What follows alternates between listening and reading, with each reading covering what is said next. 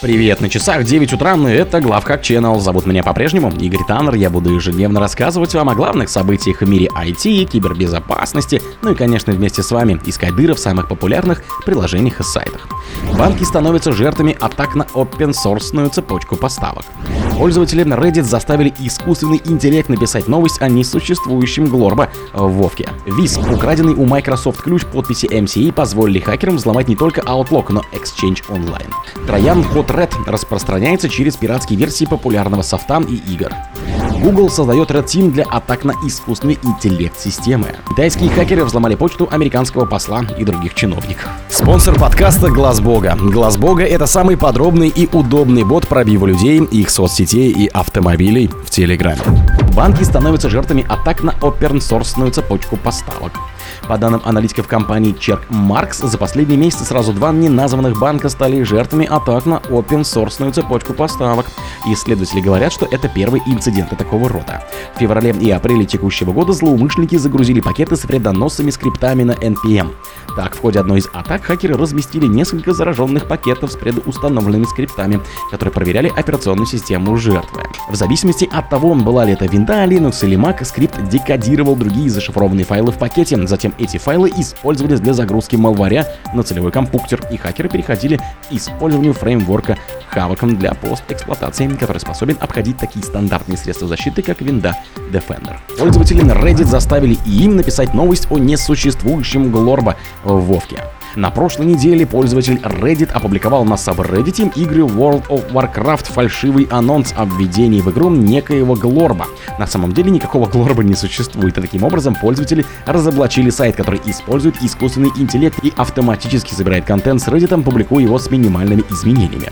Дело в том, что участники сабреддита Вовки заметили, что автоматический сбор контента с Reddit практикуют разные игровые издания и попытались вывести ботов на чистую воду, публикуя сообщения о фейковых новинках в игре. Некоторые пользователи даже подыгрывали в комментариях, например, сообщили о том, что скоро команда разрабов нового Глорба для World of Warcraft проведет MA. Вскоре новость о Глорба действительно появилась на сайте с игровыми новостями в Portal, которыми управляет компания Zilage. Текст на сайте просто повторял оригинальный пост Reddit, добавляя в него бессмысленные подробности, в том числе из комментариев.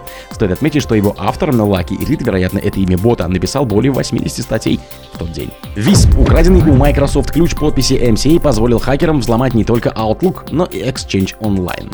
Аналитики из компании VIS уверены, что недавняя кража криптографического ключа MCA у компании Microsoft может иметь гораздо более серьезные последствия, нежели взлом учетных записей Exchange Online и Outlook, которые были скомпрометированы китайской группой Storm 0558. По словам экспертов, утечка оказывает влияние на все приложения Azure ID, работающие с Microsoft OpenID версии 2.0. Напомню, что о краже ключа MCI и атаке на Exchange Online и Azure Active Directory и более двух десятков организаций по всему миру, включая правительственные учреждения в США и западных странах Европы, стало известно в середине июля 23-го. Троян Хотрат распространяется через пиратские версии популярного софта и игр. Эксперты Avasta предупредили, что новый вариант Malwarian RAT, получивший название RAT, распространяется через пиратские версии популярного софта, утилит и игр, включая Microsoft, а также повод для редактирования аудио и изображений. Оригинальный RAT, этот троян удаленного доступа, предназначен для удаленного мониторинга и управления зараженными компьютерами через безопасное зашифрованное соединение. Его преемник Hotrad активен как минимум с октября 22 и большинство заражений сосредоточены в Таиланде, Гаяне, Ливии, Суринаме, Мали, Пакистане, Камбодже, Южной Африке и Индии. Google создает Red Team для атаки на искусственный интеллект системы.